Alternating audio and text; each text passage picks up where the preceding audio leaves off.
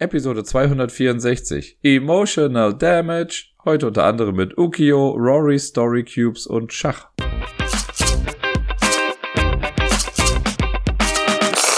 Hallo zusammen, hier ist der Dirk mit der neuesten Episode vom Ablagestapel. Ganz so vollgepackt wie letzte Woche wird diese Episode nicht, zumindest was die Anzahl der Spiele angeht, die bei mir so auf den diversesten Tischen gelandet sind. Äh, sind nämlich nur sechs Stück dieses Mal zusammengekommen. Letzte Woche hatte ich ja, glaube ich, 22, 23 oder so. Und die Spiele, die ich dieses Mal drin habe, die bieten jetzt auch nicht sonderlich viel Neues, weil die stellenweise schon ein paar Mal irgendwie mit dir drin waren oder auch einfach ja sehr kurz zu besprechen sind. Aber ihr werdet ja gleich sehen, was genau ich damit meine. Äh, und das erste Spiel ist eigentlich schon ziemlich richtungsweisend für diesen Podcast. Es handelt sich nämlich um Erster Obstgarten. Das Kinderspiel von Haber, das ich jetzt ja schon einige Male mit Miepel gespielt habe. Und letzte Woche haben wir es direkt, ich glaube, zwei oder dreimal gespielt. Einmal am 1. Mai, am Montag, da war ja frei und sie war bei mir. Und dann äh, heute noch, am Sonntag, haben wir es auch nochmal gespielt. Wir haben es beide Male gewonnen. Es gab also kein Drama jetzt mit dem Raben. Wobei es auch heute wieder sehr süß war. Wir haben dann gewonnen. Äh, es war relativ knapp. Also der Rabe war auf dem letzten Feld und Miepel hat auch in der Tat so ein bisschen mitgefiebert. Und dann hat sie, aber wir spielen dann ja wie gesagt immer, dass der Rabe dann kommt und sich wundert, wo dann alles hin ist und ist der Rabe traurig. Und als der Rabe dann aber quasi in den Garten reingeflogen ist, dann hat sie unseren Obstkorb mitgenommen und ist damit geflüchtet unter den Tisch und meinte, sie muss es verstecken. Und dann habe ich gespielt, dass der Rabe sehr traurig ist und dann ist sie wiedergekommen und hat dem Raben einen Apfel gebracht, damit er auch was zu essen bekommt. Das fand ich sehr, sehr süß.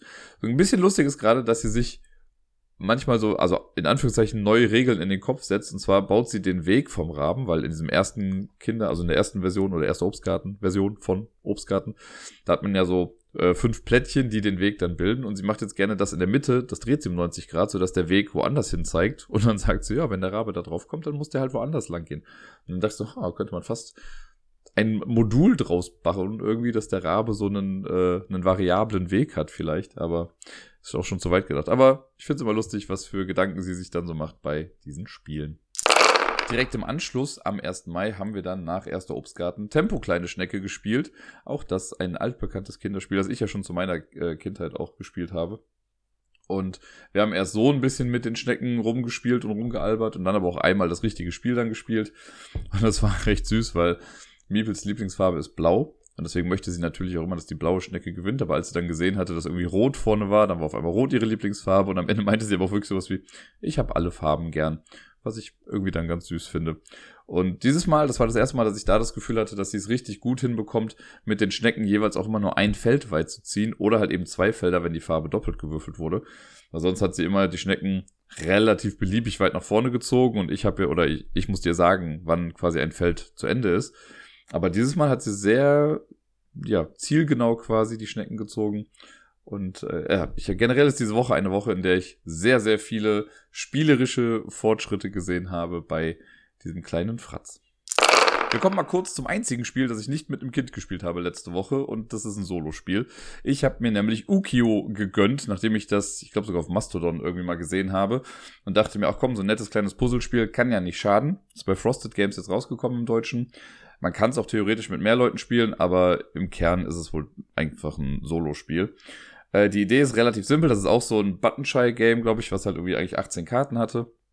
Und man braucht für das Spiel an sich aber nur 16, wenn mich nicht alles täuscht. Und auf den verbliebenen zwei Karten sind dann Challenges drauf, also so Aufgaben, die man lösen kann. Und ich habe jetzt mal angefangen. Ähm, die sind unterteilt in verschiedene Schwierigkeitsgrade und ich habe jetzt mit den einfachen angefangen. Und es ist so, die Karten an sich sind durchnummeriert und auf jeder Karte sind für das Spiel an sich wichtig sechs Symbole drauf oder sechs Flächen, auf denen Symbole sein können. Es gibt nur vier verschiedene Symbole und davon sind halt verschiedene Anordnungen irgendwie drauf. Äh, in so einem 2x3-Raster, also so wie man es vermuten würde auf so einer Karte. Und in der Mitte ist aber immer noch ein Textfeld und da steht dann die Zahl der Karte drauf und eine Aufgabe im Prinzip. Aufgabe 2 ist zum Beispiel sowas wie, äh, du musst ein 6x6-Raster komplett ausfüllen. So. Und auf der Übersichtskarte mit den Aufgaben stehen dann Beispiel drei Zahlen drauf. So musst du Aufgaben zwei, drei und sieben zum Beispiel lösen. Das heißt, man sucht sich diese drei Karten dann raus. Die geben dann die Aufgabe für dieses, in Anführungszeichen, Level vor. Und mit den anderen Karten spielt man dann das Spiel. Und das Spiel ist denkbar simpel. Man mischt einfach alle verbliebene Karten die erste Karte kommt einfach in die Tischmitte und dann deckt man nach und nach einfach Karten auf und muss die anbauen. So ein kleines bisschen wie bei Gentle Rain. Da hat man das ja auch so, dass du jetzt keine Kontrolle darüber hast, was du als nächstes spielst. Du ziehst einfach eine Karte und musst dann gucken, wo du es anbaust. Und beim Anbauen ist es so, man darf, also man muss das so bauen, dass mindestens eine Kante sich irgendwie berührt, also auch so eine, eine Feldkante quasi. Und du darfst aber auch überlappend bauen, du darfst auch Karten komplett abdecken und so, du darfst alles, was irgendwie logisch ist, quasi machen, aber du darfst nicht größer als ein 6x6 Raster werden. Und ja, so nimmt man dann nach und nach die Karten auf und legt die dann an und versucht eben die Aufgaben zu erfüllen. Das ist bei der allerersten Aufgabe noch relativ simpel. Ich weiß schon gar nicht mehr genau. Das war auf jeden Fall, macht das 6x6 Raster voll, lege die Blumen, also vier Blumen in einer horizontalen oder vertikalen Linie auslegen und ich glaube ein anderes Symbol, äh, auch vier Stück davon in einer diagonalen Linie. So, und wenn du, das wird am Ende geguckt, ob alles erfüllt ist. Also du kannst jetzt nicht mittendrin sagen, so, ich habe jetzt das 6x6 Raster voll und ich habe das und ich habe das. Also habe ich es geschafft. Nein, du musst wirklich alle Karten spielen, was auch nochmal tricky werden kann. Da komme ich jetzt gleich aber zu. Und so kannst du dich halt die Aufgaben äh, an den Aufgaben abarbeiten. Ich habe jetzt alle einfachen Aufgaben durch, die habe ich auch alle geschafft. Ich habe noch nicht weitergemacht. Ähm, da und ich habe es zweimal bisher nicht geschafft. Also nicht schaffen heißt dann, du guckst dann halt nach der letzten Karte, habe ich jetzt alle Aufgaben erfüllt? Nein, okay, dann kannst du nochmal mischen und weitermachen. Eine Partie, also bisher dauert eine Aufgabe gefühlt keine fünf Minuten. So, es ist so flott gemacht. Natürlich muss man hier und da ein bisschen überlegen, wenn man eine Karte zieht, aber es geht echt super schnell. Es gibt insgesamt, glaube ich, 50 Aufgaben, also hat man da ein bisschen was mit zu tun. Im Multiplayer gibt es auch mal andere Regeln. Da ist es, glaube ich, so, dass du ähm, man hat keine Aufgaben ausliegen. Es wird eine Karte in die Mitte gelegt und dann kriegt jeder noch ein paar Karten auf die Hand.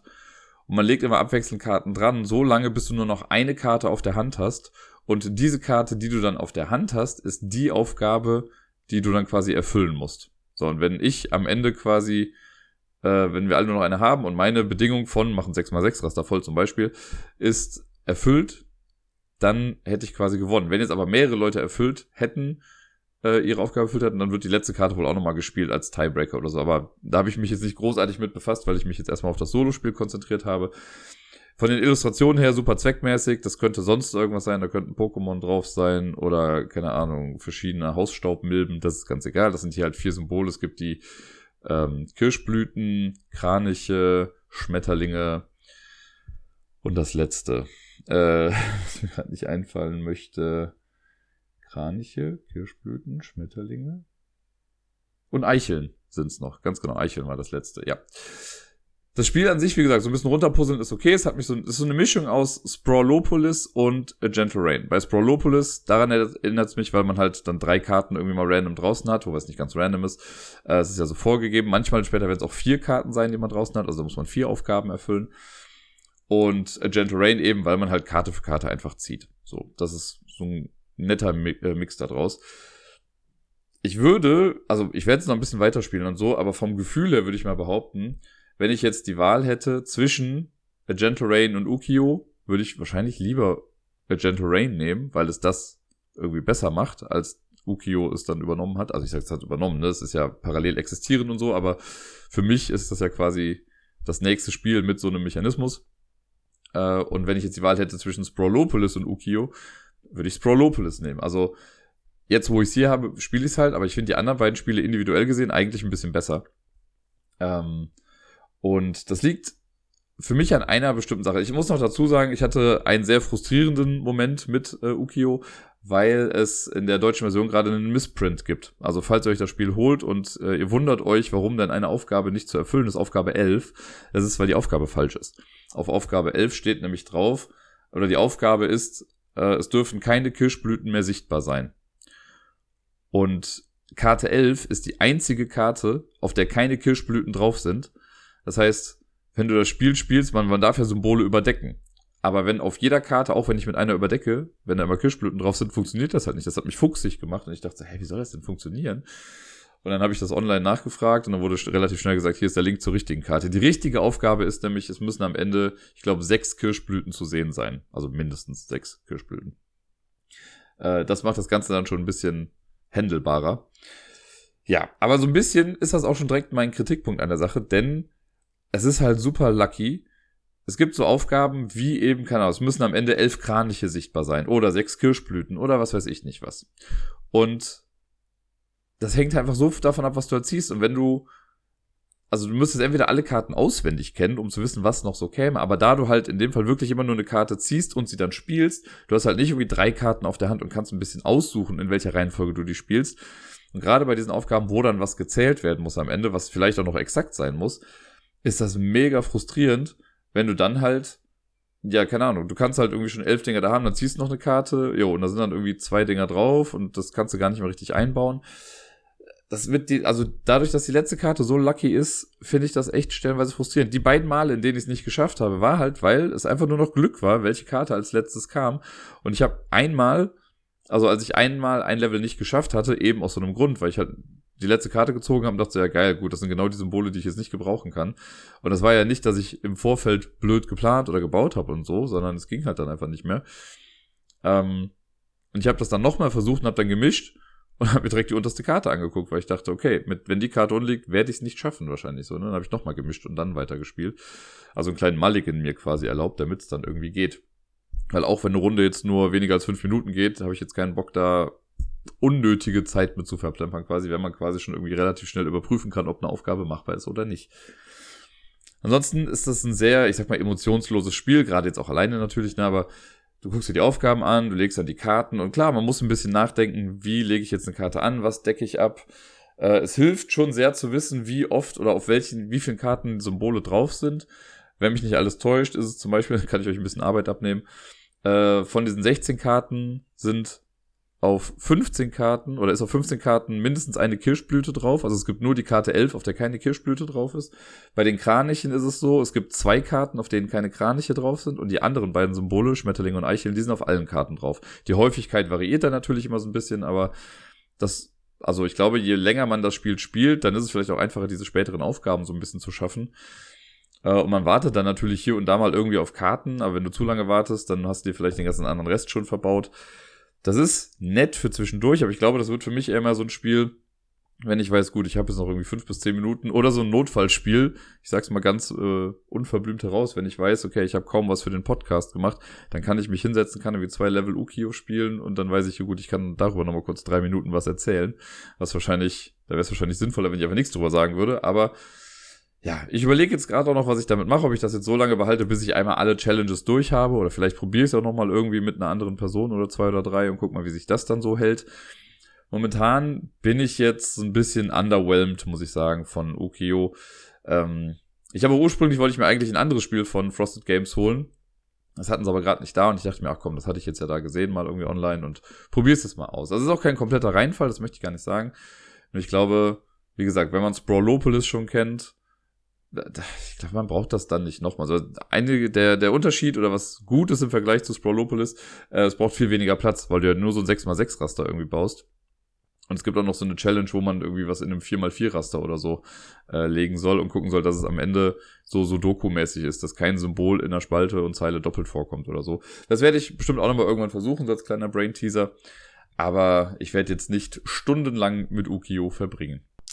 Beim nächsten Eintrag fällt es mir fast ein bisschen schwer, das als Spiel zu betiteln, weil ich finde, von Anfang an schon waren Story Cubes für mich nicht so wirklich ein Spiel, sondern eher eine Unterstützung oder eine Art Medium, das zum Geschichtenerzählen anregt. Aber es gibt ja jetzt nicht so eine Siegbedingung großartig, wenn man die Story Cubes benutzt. Ich glaube, ich hatte die hier schon mal irgendwann im Podcast erwähnt, bei den Spielsachen, mit denen Miepel gerne spielt. Und das macht sie auch immer noch ganz gerne und das ist halt meistens so, dass wir daraus dann aus den Würfeln aber irgendwie einfach noch was bauen oder wenn wir die Sachen sortieren, dann gucken wir uns die Bilder an und sortieren die halt richtig in die kleinen Döschen da wieder hin zurück. Oder ich zeige ihr ein Bild und frage, ob sie weiß, was das ist und dann erkläre ich das. Wir haben mittlerweile vier Sets insgesamt hier und wie gesagt, die kommen immer mal wieder raus, aber wir haben eigentlich noch nie so damit gespielt, wie man es machen soll, nämlich irgendwie würfeln und dann anhand der Würfeln irgendwie eine Geschichte erzählen. Und das war für mich so ein schöner Moment letzte Woche, als wir zusammensaßen, irgendwie auf dem Boden mit den Sachen gespielt haben und Miepel von sich aus einfach angefangen hat, auf Bilder drauf zu gucken und eine Geschichte dazu zu erzählen. Ohne dass ich auch jemals gesagt habe, von wegen, baue eine Geschichte draus oder so. Das war eine relativ kurze Geschichte, muss ich sagen. Das, die hat, glaube ich, zwei oder drei Würfel höchstens irgendwie benutzt dafür. Aber ich war in dem Moment so baff und so begeistert und so stolz auf Miepel, das, deswegen musste ich das hier einfach mal erwähnen, weil ich das einfach so einen schönen Moment fand. Ähm, Weil sie hat dann, wir hatten halt alle Würfel irgendwie draußen liegen, was ja jetzt bei uns dann 36 Stück sind, da wir vier Sets haben. Und dann hat sie irgendwie einen, äh, einen Würfel gesehen, auf dem eine Pyramide drauf ist. Und sie hatte erst, also sie hat drauf gesagt und hat was gesagt.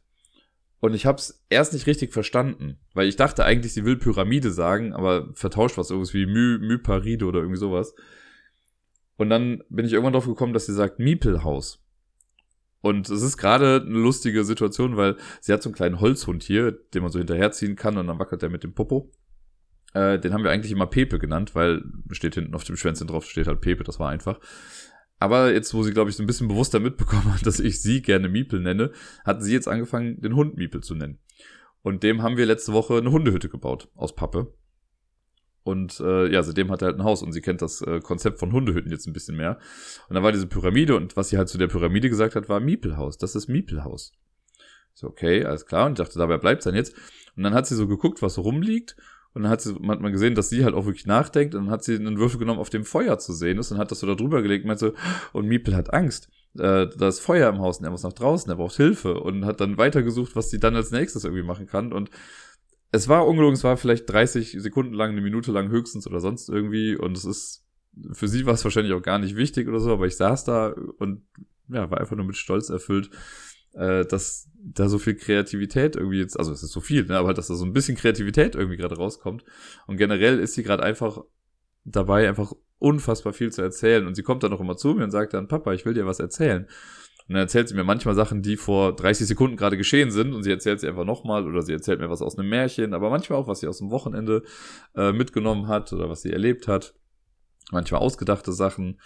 Das äh, ja, ist gerade sehr, sehr schön und ich dachte mir, das, das ist es mal wert, das hier im Podcast wenigstens noch kurz zu erwähnen. Also, man sieht, Story Cubes sind doch auch tatsächlich für die Sprachbildung und Sprachentwicklung gar nicht mal so verkehrt.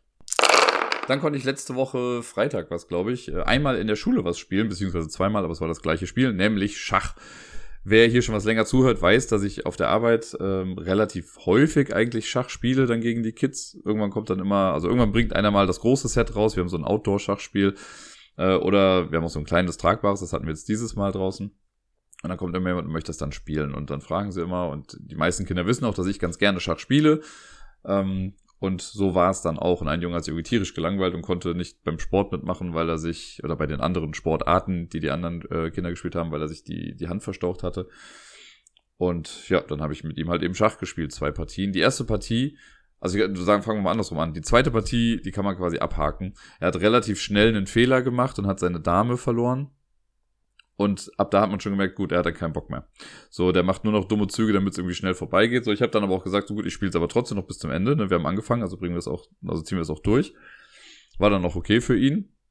Und ich glaube, hier und da hat er trotzdem noch gemerkt, so, ah, okay, wenn er jetzt hier doch was klüger äh, gemacht hätte, dann hätte er vielleicht doch noch irgendwie eine Chance haben können.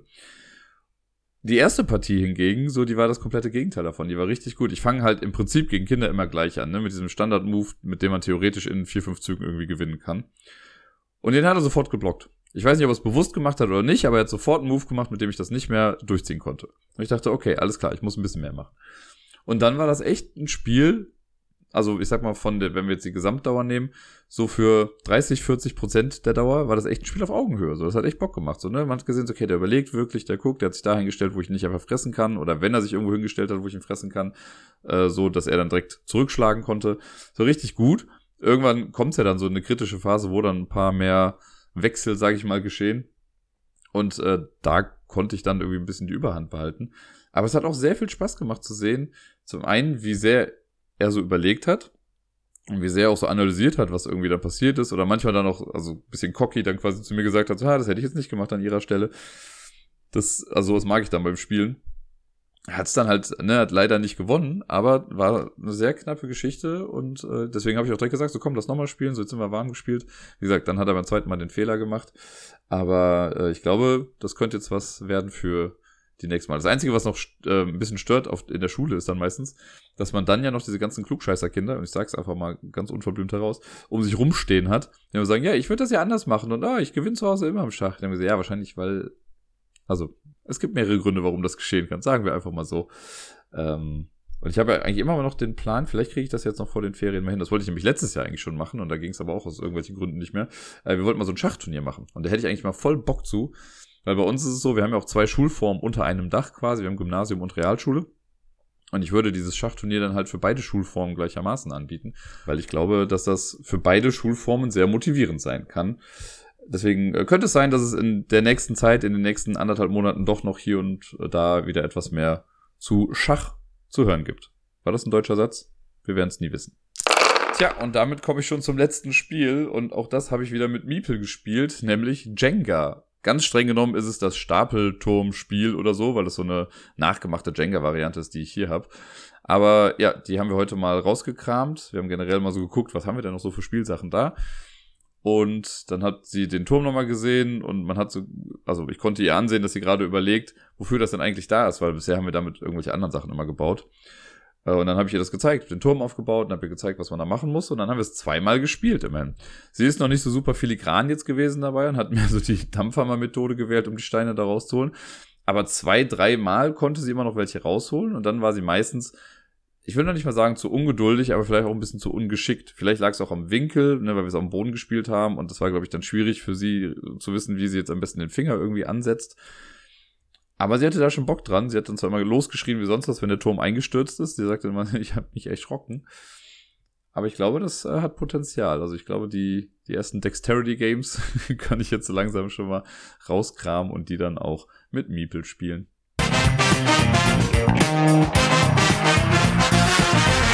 Wir machen weiter mit meiner Top 100 und dieses Mal sind es die Plätze 80 bis 71. Und ich muss sagen, das ist ein relativ spannendes Segment gewesen oder lustig, weil ich habe im Vorfeld natürlich wieder geguckt, okay, welche Spiele sind neu dabei und wie haben sich die Spiele, die schon vorher auch in der Top 100 sind, jetzt halt neu positioniert? Sind die nach oben gestiegen, sind die runtergefallen?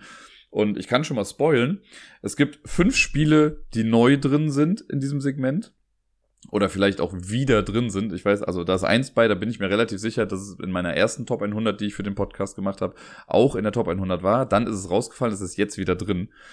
Und äh, bei einem anderen bin ich mir nicht ganz so sicher. Die Spiele, die aber definitiv alle auch letztes Jahr in der Top 100 dabei waren, sind alle gesunken. Also die haben alle quasi Platz gemacht für andere Sachen. Und manche sind mal äh, höher gefallen oder tiefer gefallen, eher gesagt. Und manche haben nur einen kleinen Hüpfer gemacht irgendwie. Wir fangen mal an. Auf Platz Nummer 80 ist ein Spiel, das im letzten, ich will im letzten Jahr sagen, in der letzten Top 100 auf Platz 18 war. Also ist schon, ja, satte 62 Plätze nach unten gefallen. Und das liegt sehr wahrscheinlich auch einfach wieder daran, dass ich es in der Zeit, glaube ich, auch nicht einmal gespielt habe. Ich habe noch die Legacy-Version verpackt hier. Sie ist noch nicht ausgepackt und möchte sie un, also ich möchte sie unfassbar gerne demnächst einfach mal spielen. Das ist Clank, A Deck Building Adventure ist, glaube ich, der Untertitel oder so. Oder Klong, ein Deckbau-Abenteuerspiel. Ich weiß nicht, wie der deutsche Untertitel da ist. Ähm, ja, Clank verbindet Deckbuilding, was man ja schon aus Dominion und was weiß ich nicht allem kennt, mit einem Board und man läuft dann rum und muss in einem Dungeon quasi, also man geht runter äh, in so einen Dungeon, möchte Schätze klauen. Wenn man einen Schatz hat, kann man wieder an die Oberfläche gehen und sobald das quasi eintritt, dann haben die anderen nicht mehr viel Zeit, um rauszukommen. Und äh, es gibt Karten, die sind halt stark, machen aber äh, Lärm, also Clank macht das dann. Und durch diesen Lärm wird ein Drache dann immer weiter wach und man versucht, also der Drache spuckt dann quasi so Schadenswürfel aus nach einer Weile, nach einer Weile und man möchte da auch überleben. Und das ist sehr cool, weil es ein bisschen Push Your Luck ist, weil man kann natürlich versuchen, einfach direkt den erstbesten Schatz zu nehmen und wieder abzuhauen und äh, kann dann darauf hoffen, dass die anderen es einfach nicht lebendig zurückschaffen. Oder man geht halt ganz tief rein, versucht dann den wertvollsten Schatz zu holen, aber dann kann es sein, dass man es eben nicht rechtzeitig zurückschafft, weil eben jemand Taktik A vielleicht gefahren ist. Das ist auf jeden Fall sehr, sehr cool. Es ist immer wieder spannend, wenn dann diese Clankwürfel aus dem Beutel rauskommen. Äh, und ja, manche da haben, hat man das Gefühl, jeder Würfel, den die in die Clankzone werfen, der kommt auch sofort wieder raus und manche andere haben da gefühlt 20 Würfel drin und also so viel gibt's glaube ich nicht, aber haben da sehr viele Würfel drin und da kommt nicht einer bei raus, dafür trifft sie dann auf einmal irgendwann ganz hart. Es ist einfach sehr cool. Ich habe noch keine der anderen Versionen gespielt, also auch noch mit keiner Erweiterung an sich, wobei, ne, ich habe glaube ich einmal mit den Helden gespielt. Ich habe auf der letzten UK Games Expo habe ich ja die äh, Acquisitions Incorporated, heißen die glaube ich, ähm, bekommen und da hat man dann noch asymmetrische Decks. Also jeder startet so ein kleines bisschen anders und hat so eine kleine Ability irgendwie in seinem Deck. Äh, das habe ich, glaube ich, einmal gehabt. Aber sonst jetzt noch nie mit anderen Maps und auch noch keine andere Version. Es gibt ja auch noch Clank in Space, das habe ich auch noch nicht gespielt. Jetzt gibt's Clanks Catacombs, wo man sich die Map quasi im Laufe des Spiels selber baut. Ja, und Clank Legacy Immer noch nicht gespielt, wie gesagt, habe ich jetzt hier. Es wurde ja sogar der zweite Teil angekündigt, also so langsam wird es Zeit, dass ich das mal auf den Tisch bekomme. Auf Platz 79 ist eins der besten Zwei-Personen-Spiele aller Zeiten. Das war letztes Jahr, äh, letztes Mal, auf Platz 26. Ist also auch eine ganze Ecke runtergebrochen und hier ist es Lost Cities, was mich ehrlich gesagt ein bisschen gewundert hat. Aber ja, es gibt einfach so viele andere Spiele, die ich A auch irgendwie häufiger gespielt habe, zumindest physisch auf Board Game Arena. Durch den Zehnkampf ist das ja immer mal wieder Thema. Aber auch wenn ich nach wie vor finde, dass es halt wirklich ein richtig gutes Zwei-Personen-Spiel ist, ich glaube insgesamt wurde dieses Jahr oder in den letzten zwei, drei Jahren einfach sehr viel anderes gespielt, was mehr mein Herz erobert hat. So, ne, Lost Cities würde ich auch jederzeit noch Menschen empfehlen und zu sagen, wenn die fragen, so, sie wollen einfach ein Zwei-Personen-Spiel haben, so, ja, nehmt Lost Cities. So, damit macht man nichts falsch. Und dabei bleibe ich auch, aber ja. So, momentan vom Gefühl her gibt's einfach eine ganze Menge bessere Spiele oder für mich passendere Spiele. Vielleicht ist das der bessere Ausdruck dafür. Auf Platz 78 ist ein Spiel, was auch runtergebrochen ist, also runtergefallen ist, aber in dem Fall nur um vier Plätze. Das war nämlich beim letzten Mal auf Platz 74. Und das ist eine Spielereihe, die ich halt zusammengefasst habe, nämlich die Sherlock-Reihe. Da habe ich ja gerade erst, ich glaube, letzte Woche drüber gesprochen. Ähm, seitdem Sarai in meinem Leben ist, spielen wir das ja relativ häufig irgendwie. Da gibt's ja ganz schön viele Fälle von. Und im Place haben die da auch eine ganze Menge von. Das heißt, jedes Mal, wenn wir da hingehen, gehe ich mal von aus, werden wir auch einen Sherlock-Fall irgendwie spielen. Aber auch davor hatten wir noch ein paar hier. Ich habe ja auch schon mal einen aus der Community ausgeliehen bekommen. Und äh, ich mag das einfach sehr. Dieses simple Prinzip, ne, hast ein Deck mit 32 Karten, jeder kriegt irgendwie drei Karten auf die Hand und wenn du dran bist, musst halt eine Karte ausspielen oder verdeckt auf einen Ablagestapel legen. Du darfst aber nur über das sprechen, was ausliegt oder bestimmte Sachen auf deinen Karten aussprechen. Und erst am Ende, wenn alle Karten gespielt sind, erst dann darf man auch über die verdeckten, abgeworfenen Karten sprechen und muss dann seine Theorie entwickeln. Da gibt's Fälle, die haben richtig gut funktioniert, welche, die nicht so gut funktioniert haben. Es gab auch mal Fälle, die mir nicht so super gut gefallen haben von der Story her oder die nicht ganz so schlüssig waren, selbst mit Auflösung dann. Aber trotzdem, unterm Strich immer noch ein super solides Spielprinzip und ja, ich find's einfach klasse. Ich glaube, ab einem gewissen Player-Count würde ich es nicht mehr spielen.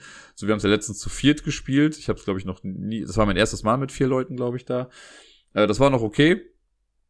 Aber keine Ahnung, ich habe das Gefühl, es wird dann natürlich noch mal ein bisschen kritischer, weil wenn man zu zweit spielt, was ich, was die meiste Zeit bei mir jetzt war, dann siehst du ja selber mehr Karten und kannst selber mehr Informationen für dich bekommen. Wenn du jetzt mit vier spielst, siehst du ja schon direkt viel weniger und musst dich darauf verlassen, dass die anderen die wichtigen Details irgendwie abspeichern.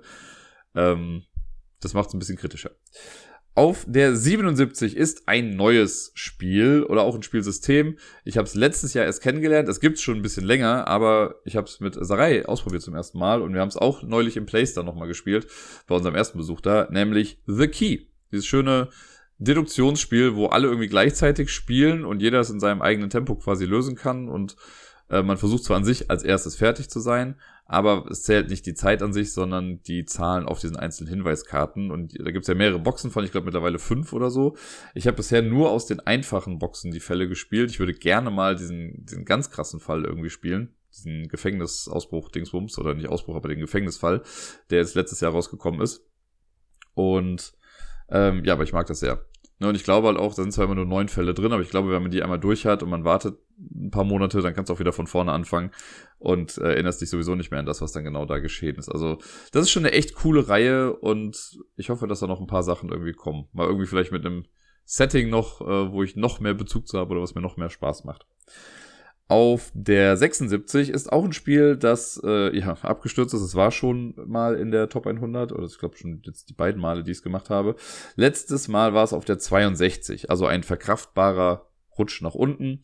Es ist ein äh, reines Solospiel in der Zeit von William Shakespeare, nämlich Black Sonata.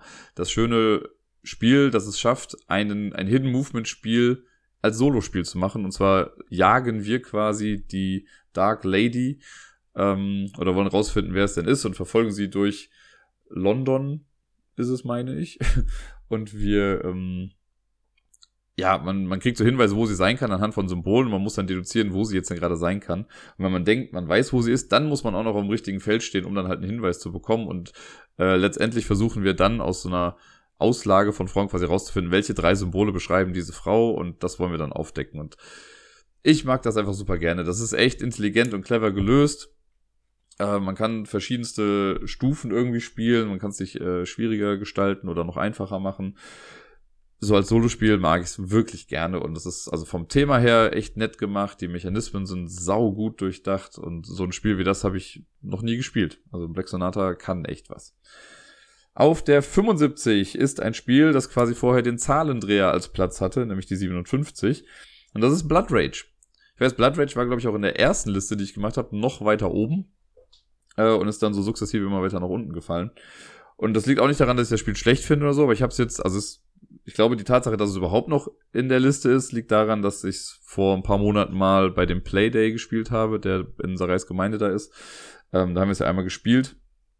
Und es macht auch immer noch Spaß. Ich finde es auch immer noch cool. Aber ich krieg's echt nicht selten irgendwie auf den Tisch. Ich habe es ja selber auch hier, aber ich glaube, meine Version wurde bisher, wenn es hochkommt, zweimal gespielt in den letzten sieben Jahren oder so. Ähm, da steckt eine Menge cooles Zeug drin, gerade auch das Setting mag ich ja sehr, so dieses Wikinger-Thema mit Valhalla und den Göttern und Unterstützung und hast du nicht gesehen. Ähm, ja, es müsste einfach mal häufiger gespielt werden. Und ich, also es ist auch so ein Spiel, wo ich immer wieder weiß, okay, grundlegend weiß ich, wie es funktioniert, aber trotzdem muss ich es mir jedes Mal wieder neu ins Gedächtnis rufen, wenn man es dann spielt. Wobei die Regeln an sich echt simpel sind. Ich erzähle immer wieder gerne, dass ich mal, äh, ich habe das mal gespielt mit, ich schätze mal, es waren Mattes, Bayer und Pier, die da mitgespielt haben. Und ich habe es dann noch angekündigt mit, so ja, es mag groß aussehen, aber ich brauche nur 20 Minuten für die Regelerklärung und dann können wir loslegen. Und so war es dann auch. Ich habe 20 Minuten die Regeln erklärt und dann gab es noch kurz irgendwie Nachfragen, aber es war dann eigentlich alles klar. Weil das, also die Optik lässt, glaube ich, was anderes vermuten. Aber sonst das Spiel eigentlich relativ gestreamlined so und das ist echt, echt nett. Auf der 74, jetzt kommen übrigens nur noch neue Spiele. Also neue in der Liste hier. Auf der 74 ein kooperatives Spiel, das ich äh, gemeinsam mit Sarai quasi entdeckt habe. Wir hatten beide Box irgendwann mal auszuprobieren. Und äh, das ist The Loop. Das schöne Spiel, wo wir diesen komischen Dr. Fu äh, durch verschiedenste Zeitebenen jagen und seine Duplikate in ihre Zeitebenen zurück befördern und dabei lustige Items haben und man versucht dann Loops durchzuführen, indem man Energiewürfel ausgibt, damit man bestimmte Sachen wieder aktivieren kann und nochmal was machen kann. Das braucht zwei, drei Partien, glaube ich, um wirklich, also nicht warm damit zu werden, aber um wirklich zu verstehen, worauf es ankommt. Und ich meine, ich kann ja immer noch sagen, ich habe es immer noch nicht gewonnen. Sarai hat es ja mindestens einmal geschafft. Auf dem Community-Treffen war es ja, glaube ich, da haben sie es dann gewonnen. Ich weiß nicht, ob sie es darüber hinaus nochmal gewonnen hatte, aber ja, jedes Mal, wenn ich es gespielt habe, und ich habe es auch ein paar Mal solo irgendwie versucht, hat es einfach nicht hingehaut. Hingehaut? Hingehauen. Es hat nicht geklappt. Äh, aber trotzdem mag ich das. Der Humor ist super in dem Spiel. Und ja, das würde ich auch jederzeit wieder spielen. Es kann halt manchmal frustrierend sein, wenn dieser Cube Tower in der Mitte halt drei rote Würfel direkt auf der gleichen Ebene irgendwie ausspuckt, so das ist dann ein bisschen doof. Aber mein Gott, so ist es nun mal in solchen Spielen. Das ist so ähnlich wie wenn man bei Pandemie drei benachbarte Städte direkt irgendwie nacheinander zieht und da tausend Ausbrüche geschehen oder so. Ist halt manchmal so. Auf der 73 ist ebenfalls ein kooperatives Spiel. Eins, das ich auch erst vor kurzem quasi habe kennenlernen dürfen. Äh, ich habe es mit Sarai gelernt und wir haben es auch, ich habe es bisher nur mit ihr gespielt. Es dauert genau 15 Minuten des Gardeners. Das schönes Spiel, was so ein bisschen ist, wie ich habe auch immer gesagt, so Decorum auf Speed. Äh, wir haben 15 Minuten Zeit, um quasi einen Garten zusammenzubauen, der so ein 6x6 Raster hat. Und man hat immer nur, also ich sehe halt meine Aufgabe, die ich erfüllen muss, und äh, sie sieht ihre Aufgabe, die sie erfüllen muss, und wir müssen gemeinsam halt beide Aufgaben irgendwie erfüllen, ohne miteinander zu sprechen. Und man kann sich nur Hinweise dadurch geben, wie man halt Plättchen platziert oder jemand anderem wieder, also wenn du was baust und ich setze sofort wieder weg, dann wirst du wohl schon wissen, okay, vielleicht sollte ich das nicht direkt da hinsetzen, weil es mit deiner Aufgabe nicht zusammenpasst. Und das, äh, ja, man versucht halt in 15 Minuten so viele Aufgaben wie möglich zu erledigen. Und das ist gar nicht so einfach. Wir haben uns jetzt von Mal zu Mal immer gesteigert und sind immer ein bisschen besser geworden. Aber da ist noch ein weiter Weg vor uns, glaube ich. Und mein Ziel ist es ja, mindestens so weit zu kommen, dass wir diese ganzen Bonuskarten noch mit reinnehmen können, die man anfangs rauslassen soll auf der 72. Das ist das Spiel, wo ich mir eigentlich relativ sicher bin, dass es früher schon mal in der Top 100 war, dann rausgerutscht ist und jetzt wieder reingekommen ist. Ich könnte auch nicht mal genau sagen, warum es wieder reingerutscht ist, aber als ich die Liste erstellt habe, war das halt so ein Ding. Äh, es kann sein, weil ich es dann einmal irgendwie online gespielt hatte und sonst aber auch schon ewig lange nicht mehr richtig auf dem Tisch hatte. Es ist, lange Rede, kurzer Sinn, Russian Railroads das äh, ja mittlerweile fast schon moderne Klassikerspiel, wo wir Zugstrecken bauen mehr oder weniger. Und es äh, ist ein Worker Placement Ding. Wir versuchen erstmal Schienen oder Gleisstrecken zu verbessern und auszubauen, um da dann mit Loks quasi drauf zu fahren, wobei das Fahren jetzt auch sehr abstrakt gehalten ist. Aber das ist so ein Spiel, wo es halt super viele Mittel und Wege gibt, wie man an den Sieg kommen kann. Und ja, ich, ich nehme das immer als gutes Beispiel dafür. Es ist so ein Spiel, wo du in der ersten Runde fünf Punkte machst und in der letzten 250 oder so. Das mag ich halt total gerne, dass du irgendwie, dass das so eskaliert mit den Punkten. Das war eins der ersten Spiele, bei dem mir das so bewusst war und deswegen mag ich das einfach sehr. Und das nun letzte Spiel auf der 71, ich bin mir nicht sicher, ob es nicht vielleicht auch schon mal drauf war vor ein paar Jahren, also weil ich das erste Mal vielleicht die Liste gemacht habe, aber ich habe jetzt nicht nachgeguckt und ich möchte meine Hand dafür jetzt nicht ins Feuer legen. Die Rede ist von Century Spice Road. Das hat in der letzten Zeit schon ein bisschen an Popularität bei mir nochmal gewonnen, weil wir es halt in äh, Spielecafés gespielt haben. Als wir in Brüssel waren, da gibt's ja das Kings and Queens, das Spielecafé, und da haben wir es direkt zweimal gespielt, plus noch einmal irgendwie die Standalone-Erweiterung mit, äh, ich glaube, Eastern Wonders war es ja irgendwie. Ich glaube, nur den letzten Teil haben wir ausgelassen. Wenn mich nicht alles täuscht, ich bin mir gerade gar nicht mehr so ganz genau sicher. Aber ich finde, Century Spice Road besticht einfach mit dieser äh, ja, Leichtigkeit, mit der man das spielen kann. So, du, wenn du dran bist, spielst eine Karte aus und machst, was da drauf ist, oder du kaufst dir eine Karte oder du kaufst dir Punkte. So, und das ist einfach dieses Ressourcen umwandeln in Reinform. Ne? Du nimmst die Würfel, machst daraus das, dann machst du aus denen das, tauschst die um gegen den, kannst den upgraden, kannst hier das machen und schwupps hast du Punkte. Das ist so simpel, aber auch irgendwie so genial und ich mag das, weil man kann es schnell erklären. Also sieht einigermaßen ansprechend aus, auch wenn die Illustrationen auf den Karten, ich meine, die sind von Fernanda Suarez in der normalen Version, die ja auch Dead of Winter gemacht hat, was ich ja sehr mag. Äh, aber das ist hier relativ wumpe, was auf den Karten drauf ist. So ein bisschen ähnlich wie bei Splendor. Bei Splendor interessiert es auch niemanden, was auf den Karten zu sehen ist. Und so ähnlich finde ich ist das bei Century auch. Aber ja, gerade dieses, das hat so ein schönes Gameplay, wenn du dran bist, zack, eine Sache machen, schon ist die nächste Person dran und ja, manchmal ist man schneller wieder dran, als man eigentlich dachte. Und das finde ich sehr, sehr, sehr cool und äh, sehe ich sehr positiv bei diesem Spiel. Und das war die Bracket 80 bis 71 meiner Top 100. Das heißt, nächste Woche geht's logischerweise weiter mit den Plätzen 70 bis 61.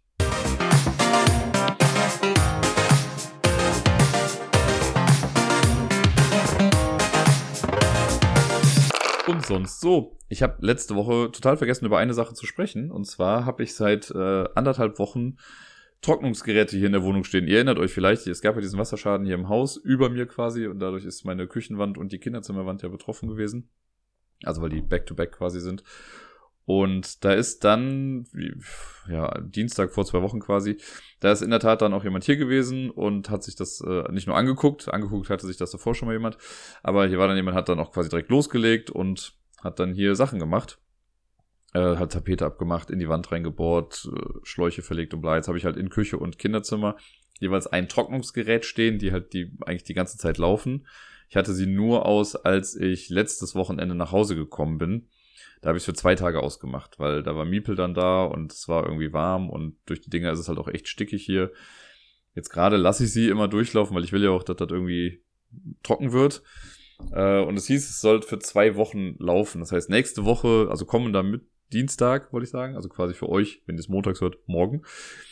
Ähm, sind die zwei Wochen durch und ich äh, muss da mal gucken und ich hoffe, dass das dann irgendwie relativ schnell irgendwie klappt, dass sie dann das wieder zumachen, wieder tapezieren, damit ich halt die Zimmer wieder richtig einräumen kann. In der Küche geht's noch einigermaßen, so die kann ich noch normal benutzen, aber im Kinderzimmer ist halt auch die Tapete ja komplett an einer Wand irgendwie weg und ich habe ja eh alles da weggestellt. Also Miepel schläft noch immer bei mir im Zimmer, im Schlafzimmer äh, und das klappt auch echt ganz gut, aber ja, manchmal merke ich noch, wenn ich sage so, wir gehen jetzt ins Bett oder du gehst jetzt ins Bett, dann geht sie instinktiv erstmal noch zu ihrem Zimmer und dann biegt sie noch kurz vorher wieder ab, weil sie weiß, ach nee, sie muss ja woanders schlafen.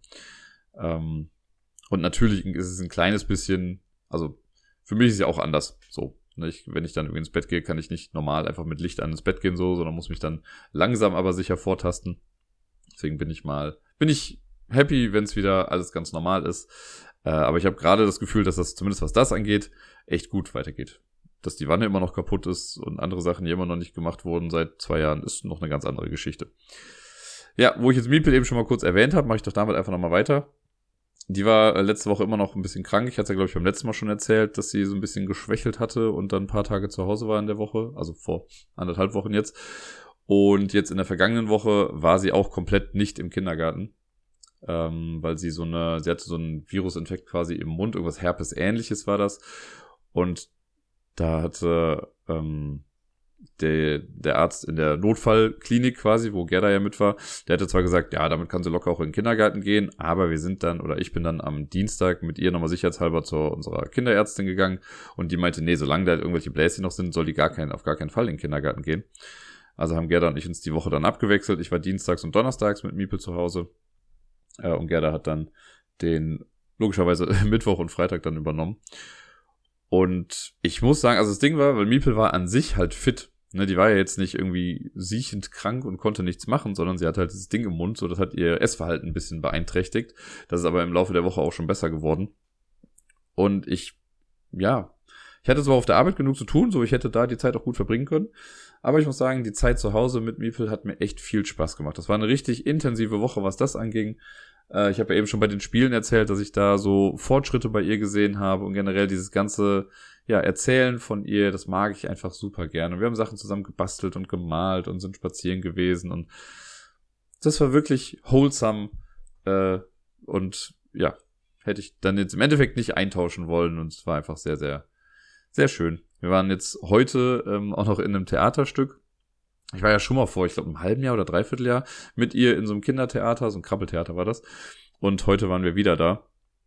Und äh, ich muss sagen, also da war ich auch richtig stolz auf die Kleine, weil zum einen, was ich richtig cool finde, ist, als das Stück vorbei war, haben halt die Erwachsenen, die mit dabei waren, die haben natürlich applaudiert für die zwei äh, Damen, die das Ganze gemacht haben. Und Miepel war das einzige Kind, das auch applaudiert hat. Alle anderen Kinder sind dann direkt irgendwie aufgestanden so, aber nee, Miepel saß da und hat geklatscht und hat gelacht und war einfach happy irgendwie und das fand ich richtig schön. Und ich muss sagen, also auch so das Verhalten während des Dings. Ich meine, klar, Krabbeltheater und von so einem, ich weiß nicht, wenn jetzt ein zweijähriges Kind dabei ist, so, da erwarte ich jetzt nicht, dass das irgendwie komplett still sitzt die ganze Zeit oder so, ne, sondern das ist ja ein Krabbeltheater eben. Aber da war heute so eine Familie, die saß noch direkt neben mir und die hatten zwei Jungs mit dabei. Und einer von denen, der Ältere, der hat mit Sicherheit schon vier, wenn nicht sogar fünf oder so war, der saß halt direkt neben Miepel. Und es ging in dem Stück, das hieß irgendwie äh, Blubber, Blasen, Seifenzauber oder irgendwie sowas. Im Prinzip ging es darum, dass eine Frau gebadet hat und äh, lustige Sachen gemacht hat. Und die hatte auch Seifenblasen halt dabei. Und die hat sie so ins Publikum halt gestreut. Natürlich sind die Kinder dann noch dahin und wollten irgendwie platzen lassen und so.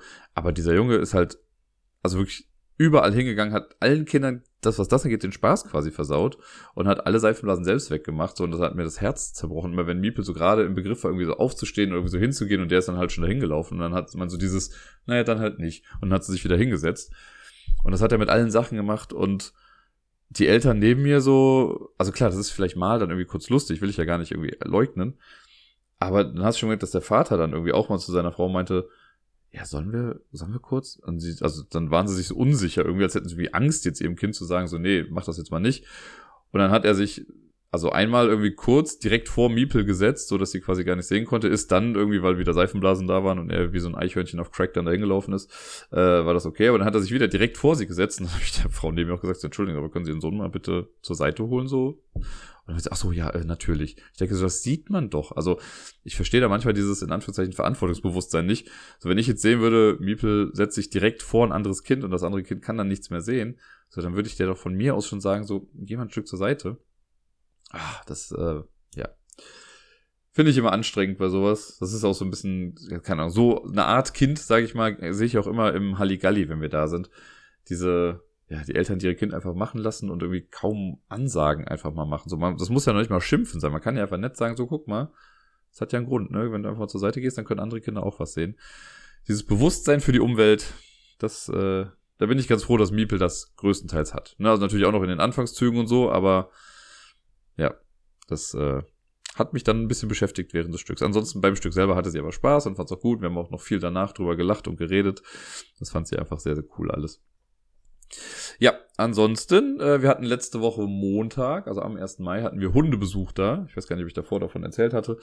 Äh, aber der Kollege bei Korea Board Games, mit dem ich da zusammenarbeite, der hatte gefragt, weil er selber irgendwie unterwegs war und äh, konnte für zwei Tage irgendwie niemand richtig auf den Hund aufpasst. Und dann hatte ich mir das mit einer anderen Bekannten von ihm irgendwie geteilt. Und ich habe dann montags zusammen mit Miepel den kleinen Hund abgeholt. Und dann waren wir halt hier. Die meiste Zeit waren noch mal kurz Gassi. Und das war ganz cool, weil ja der Hund hatte eine relativ kompakte Größe. Und so konnte Miepel halt auch die Leine halten. Und äh, ist halt stellenweise ein Stück Gassi dann quasi mit dem Hund gegangen. Und es hat ganz gut geklappt. Es ist, äh, also man hat schon mal gemerkt, dass da große Unterschiede sind im Vergleich zu Sarais Hund, der logischerweise mich jetzt auch schon ein bisschen besser kennt. Äh, mit dem gehe ich ja sonst auch dann immer mal wieder Gassi und der hört dann auch echt gut. Und bei dem war das so ein 50-50-Ding.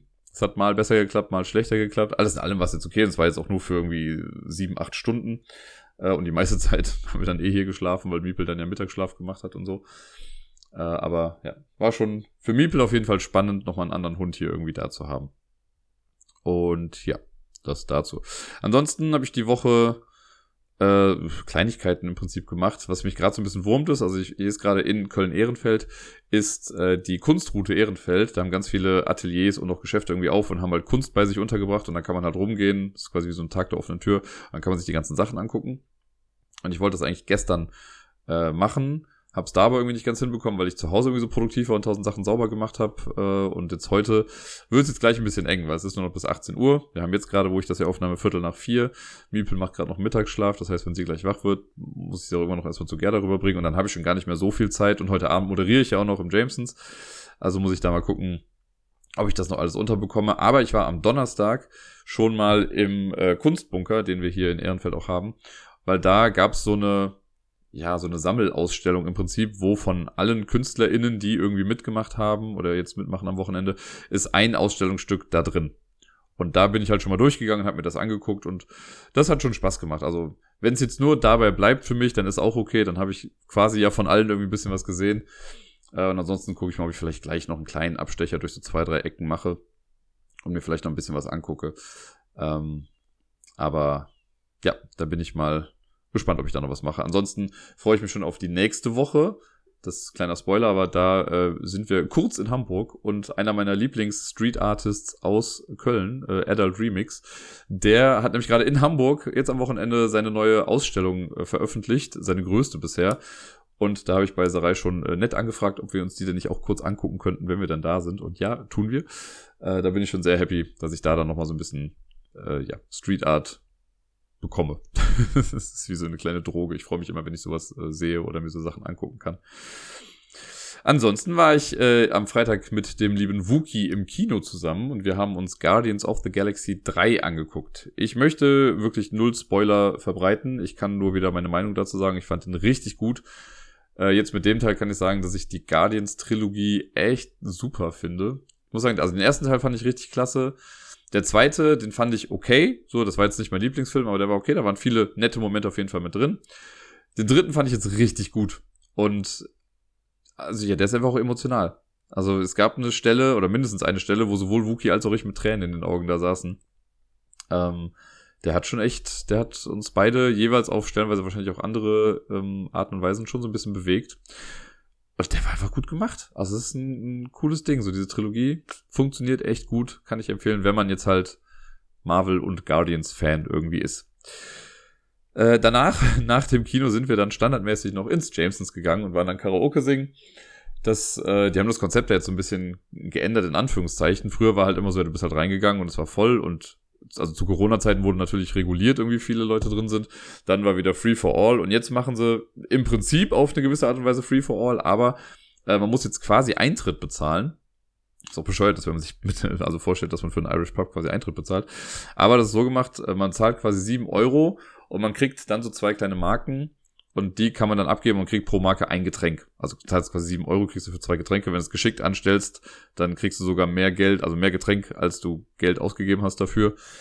Ähm, wobei jetzt auch dann für Wookie und mich, weil wir halt ja, also weil, A, weil ich da arbeite und B, weil Wookie ja auch mit der Stammgast ist, wir mussten das jetzt nicht machen. wir konnten einfach reingehen.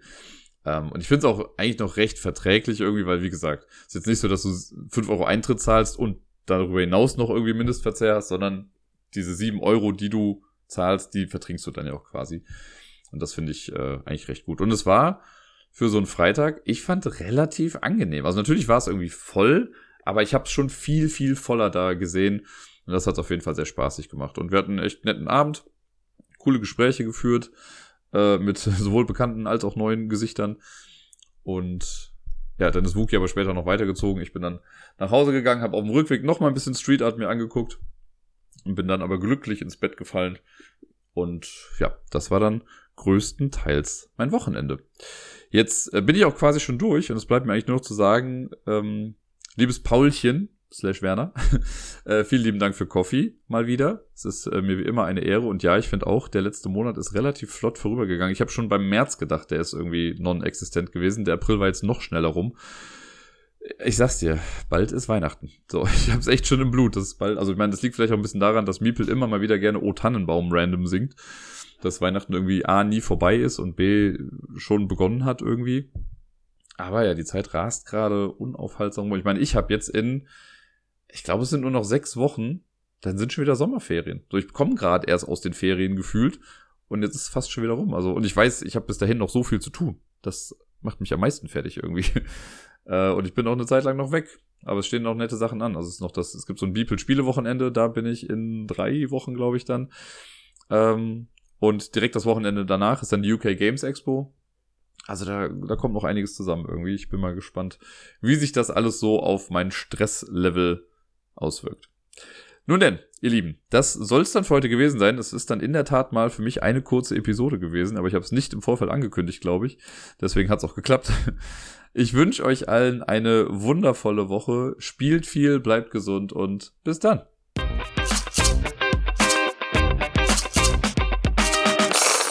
dafür, dass ich anfangs ja nichts mit Archinova zu tun haben wollte, bin ich jetzt relativ hyped auf die neue Erweiterung, die da rauskommt. Ich weiß nicht, ob ihr das schon gelesen habt, aber es sind auf jeden Fall eine ganze Menge coole Sachen, die da mit eingebaut werden.